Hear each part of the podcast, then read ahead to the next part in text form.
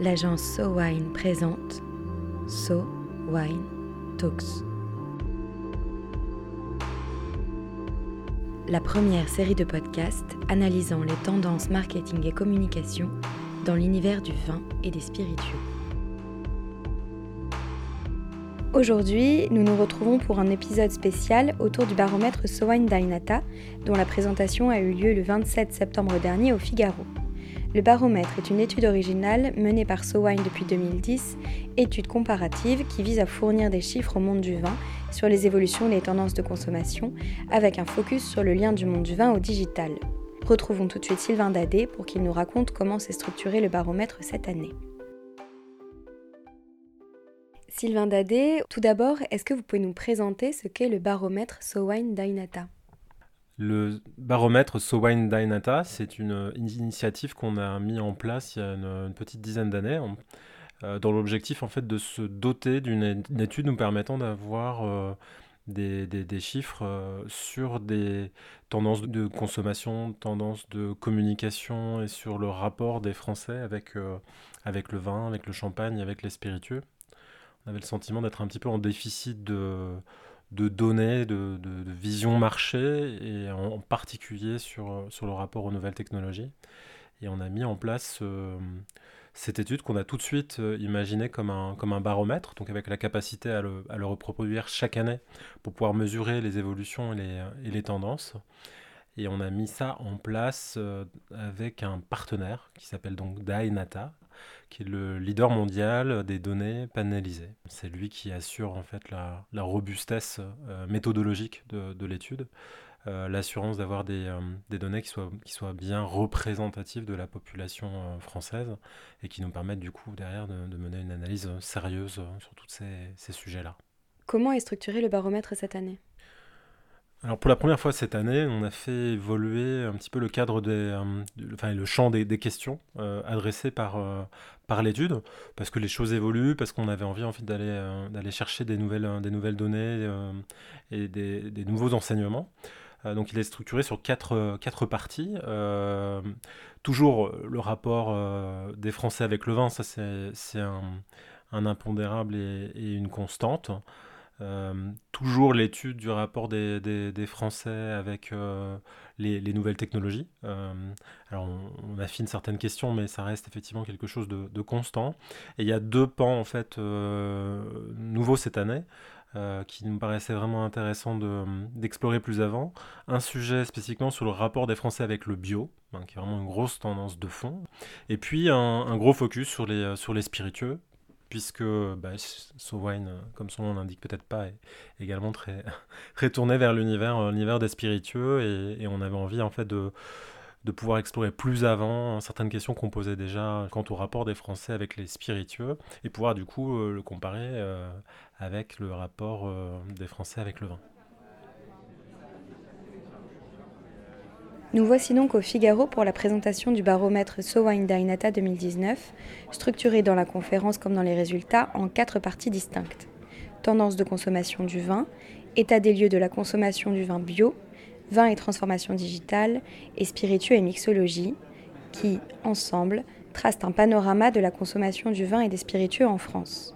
Profitons de la conférence pour un accès privilégié à quatre intervenants prestigieux Martin Cubertafon, consultant en stratégie et maître de conférences à Sciences Po Paris, Cédric Atlan, directeur du Creative Shop d'Instagram et Facebook pour l'Europe du Sud, Florent Gull, directeur de l'agence Bio, et Romé de Gorienov, cofondateur et CEO de l'Experimental Group.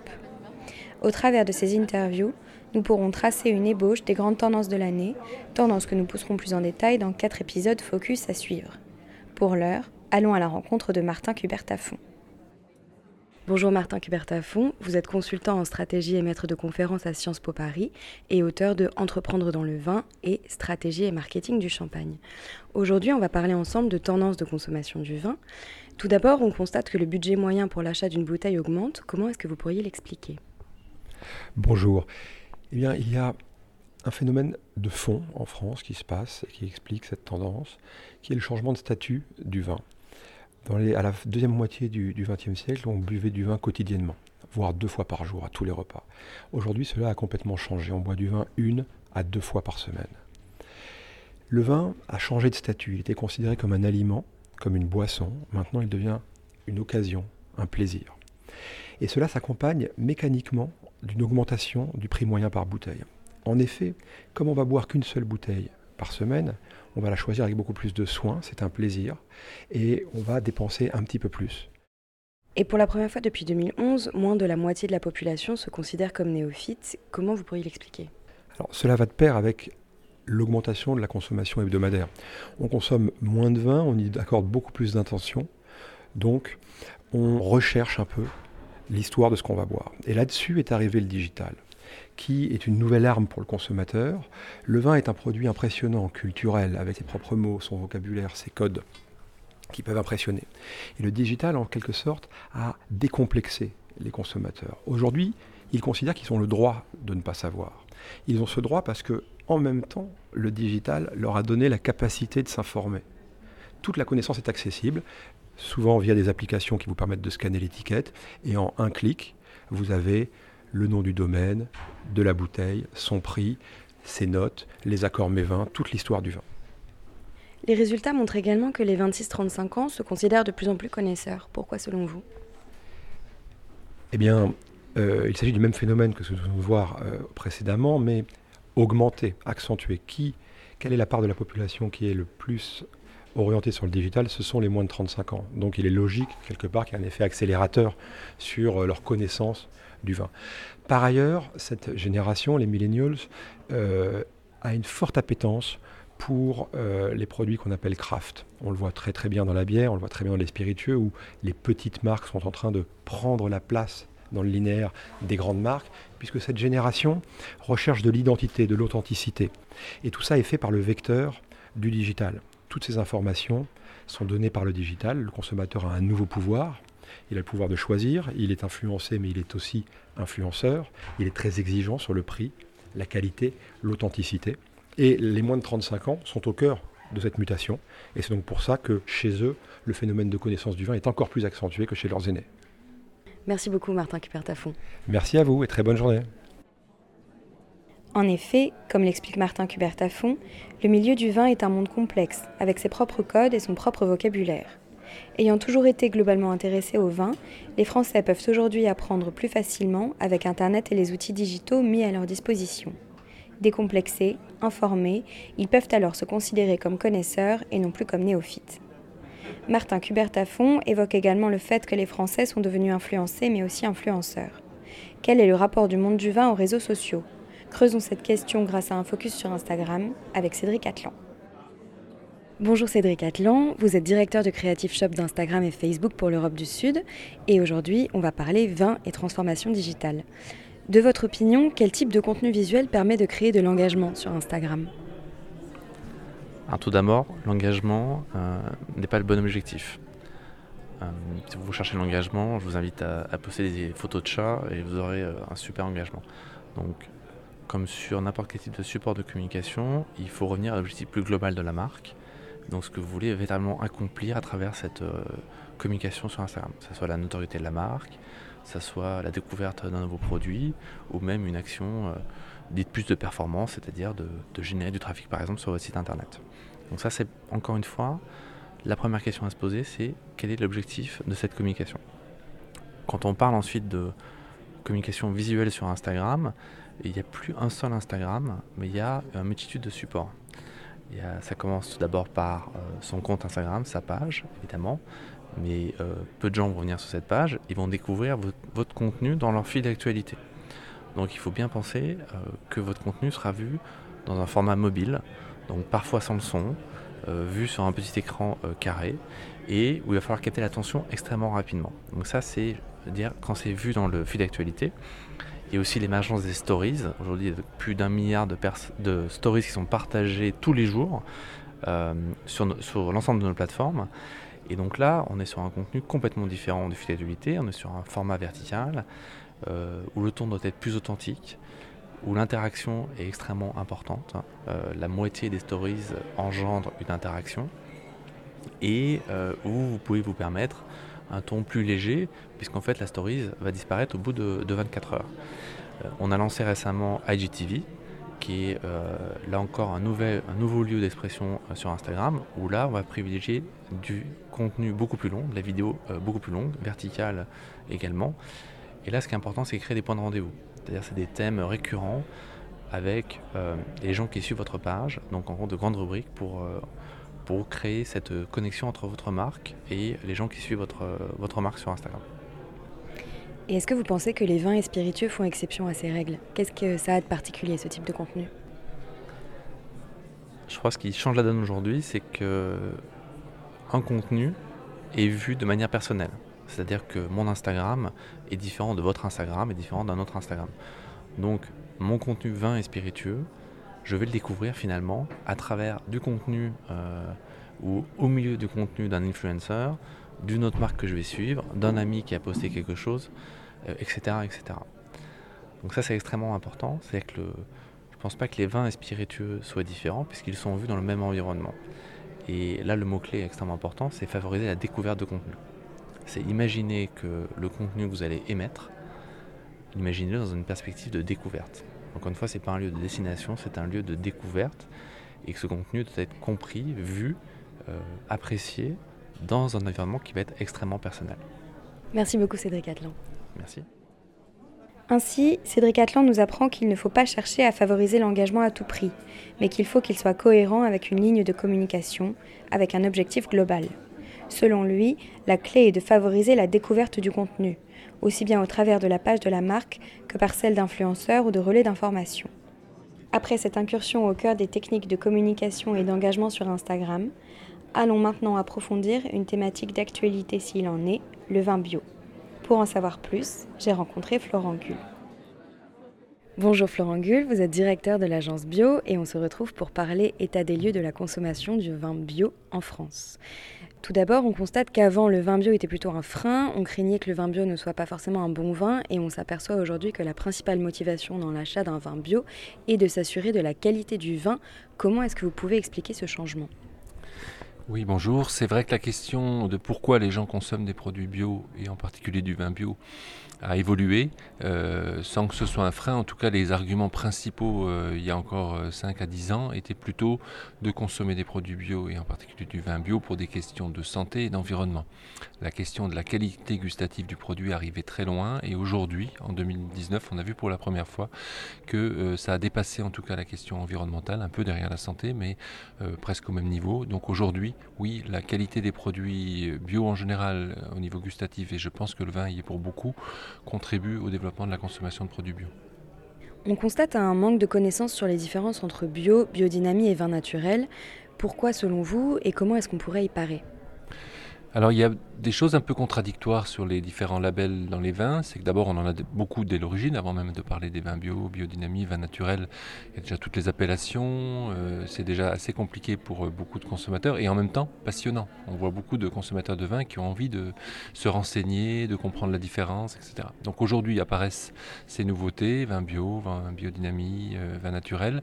C'est vrai que c'est plus compliqué, mais les consommateurs se dirigent du coup vers des lieux où ils peuvent avoir des conseils, vers des euh, parfois en magasin bio aussi, bien sûr dans les bars à vin qui fleurissent, en tout cas aujourd'hui dans les grandes villes.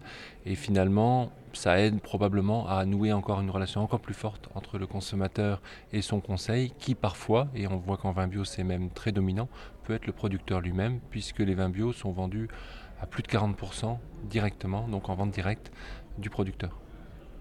On voit que le principal frein à l'achat d'un vin bio est son prix. Pensez-vous que cette image va évoluer? C'est vrai que sur l'ensemble des produits bio, d'ailleurs, les consommateurs nous disent euh, si je consomme pas plus, et aujourd'hui l'alimentaire bio en France c'est à peu près 4% de l'alimentaire en général, en vin c'est supérieur, on est presque à, 10%, mais quand même il y a un vrai frein et le prix est le critère numéro un. Il est visiblement dans l'étude euh, qu'a montré Wine un petit peu moins fort que sur les produits bio en général, mais quand même il faut en tenir compte. Pourquoi il est moins fort? Parce que le vin est un produit où on a déjà connu ce qu'on commence à connaître sur d'autres, c'est-à-dire les gens consomment moins en quantité et choisissent davantage la qualité, y compris en y mettant un peu plus de prix. Donc dans cette logique qui concerne le vin en général, le vin bio finalement trouve sa place puisque c'est vrai que c'est plus cher de produire en viticulture bio, il y a besoin de plus de main d'œuvre, les rendements sont plus faibles, donc on a un produit qui en sortie de chez est plus élevé et les consommateurs sont au rendez-vous et aujourd'hui on a vraiment euh, la prise en compte, les consommateurs savent que ça coûte plus cher et sont prêts à payer un petit peu plus cher. Merci beaucoup Florent Gull. Merci. Ainsi, Florent Gull nous montre que le vin ne déroge pas aux évolutions du bio et que la majorité des Français considèrent aujourd'hui le bio comme un label qualité, tant pour des raisons environnementales, des questions de santé, que pour des raisons gustatives. Cela se démontre aussi par le fait que les Français sont majoritairement prêts à payer plus cher pour acheter bio. En ce qui concerne le flou autour des différents labels bio et la méconnaissance des différences entre bio, biodynamie et vin naturel, Florent Gull les voit comme des chances d'échange construits entre vendeurs et consommateurs, comme des possibilités d'un lien plus fort autour du vin. Passons maintenant à une autre nouveauté du baromètre de cette année, l'étude des tendances de consommation des spiritueux, avec Romé de Gorienov. Bonjour Romé de Gorienov, vous êtes cofondateur et CEO de l'Expérimental Group et on se retrouve pour parler spiritueux, mixologie et les Français. Tout d'abord, selon vous, pourquoi les Français se considèrent-ils plus néophytes en spiritueux qu'en vin euh, je pense que c'est plutôt une raison historique. Euh, je pense que la viticulture euh, et, la consommation de vin est présent en France depuis, des centaines d'années, voire presque des millénaires sur le territoire. tandis que la consommation est quand même un petit peu plus récente. Donc un peu une peur, une approche un peu plus, un peu plus compliquée. la deuxième chose, c'est que le vin est quelque chose qui peut, en tout cas, qui est en tout cas socialement consommable tous les jours avec modération. Les spiritueux, c'est un peu moins le cas. Donc il y a moins cette connaissance euh, des spiritueux qui peut y avoir du vin, qui est plus culturelle. C'est-à-dire que jusqu'à très récemment, euh, pour beaucoup de gens, le vin n'était même pas considéré comme un alcool, alors que les spiritueux, ça a toujours été le cas. On a vu pendant le baromètre que le rhum, la vodka et le whisky sont les spiritueux que les consommateurs de cocktails préfèrent boire. De votre observation, y a-t-il d'autres tendances mixologiques que l'on pourra observer à l'avenir? Alors il y en a plusieurs. Euh, il y a aussi deux, deux, autres catégories qui sont, très fortes, trois autres qui sont le gin, la tequila et le mezcal qui sont vraiment de plus en plus euh, consommés, demandés, parce qu'il y a de plus en plus de micro-distilleries, de plus en plus de producteurs. Donc ça, c'est on, en verra de plus en plus. Il y a aussi les, vieux alcools qui sont vraiment de retour et, de manière très forte. Donc euh, bon, il y a Aperol, mais, euh, mais pas que. Vous avez des, des, Bonal, vous avez des, vieux vermouths, ou même le vermouth en, en, en, termes de catégorie qui revient. Donc ça, on va devoir y faire. Et après, il y a aussi les spiritueux sans alcool. Euh, vous avez des marques qui ont fait des premiers jeans sans alcool. Alors, euh, j'avoue que je ne sais pas trop comment c'est fait, mais euh, qui, qui, attire de plus en plus de gens. Et je pense que l'avenir va être, de toute façon, dans la modération. Donc, pourquoi pas des cocktails avec des spiritueux sans alcool très prochainement. Et personnellement, qu'attendez-vous pour l'avenir des marques de spiritueux? Alors moi, ce que j'attends personnellement des marques de spiritueux, c'est de communiquer et de plus en plus sur leur savoir-faire et sur ce qu'elles alors, il n'y a pas vraiment de notion de terroir, mais en tout cas sur les techniques de distillation quand c'est distillé et comment est-ce que euh, quelle est leur approche par rapport à ça euh, et leur matière première et, euh, et la façon dont c'est c'est distillé. Je pense que c'est important. Les gens veulent de plus en plus en savoir sur ça. Je, quand j'avais commencé il y a 10 ans l'expérimental cocktail club, les, gens raisonnaient par catégorie d'alcool. Donc, ils disent Ah, je veux un cognac. Ah, je veux une vodka. Là, euh, ils raisonnent par, euh, probablement par producteur ou par distillerie. Euh, là, je veux Vida, c'est ce mescal que j'aime beaucoup. Ou je veux telle vodka parce que je l'aime beaucoup. Plus que par catégorie. Donc, il y a une à mesure que les clients et les consommateurs deviennent de plus en plus connaisseurs. Je pense que les marques d'alcool vont devoir de plus en plus communiquer et en tout cas travailler sur la façon dont elles produisent leur, leur distillat. Merci beaucoup Romain de Gorienov. Merci. Romain de Gorienov attend donc des marques plus de transparence sur leur méthode de distillerie et sur leurs matières premières. Peut-être tient-on ici la lame de fond de ce baromètre 2019. La transparence, l'information, la communication. Plus de transparence dans les méthodes de fabrication des spiritueux, plus d'explications pour que les consommateurs intéressés par le vin bio comprennent les facettes des différents labels, plus de découvertes sur les multiples sujets liés au vin pour favoriser de l'engagement sur Instagram, plus d'informations pour les amateurs de vin, néophytes ou éclairés, qui utilisent tous les moyens à leur disposition pour en apprendre toujours plus sur ce monde qui fascine tant.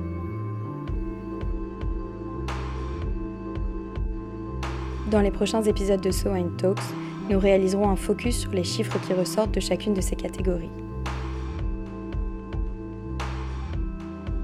C'était So Wine Talks spécial baromètre, un épisode conçu et produit par So Wine, écrit et réalisé par Chloé Vibo. So Wine Talks reviendra dans quelques semaines pour décrypter à nouveau les tendances de consommation du vin et des spiritueux. En attendant, si vous avez aimé cet épisode, n'hésitez pas à le partager sur Twitter et Facebook et à vous abonner sur votre application de podcast favorite. À très vite.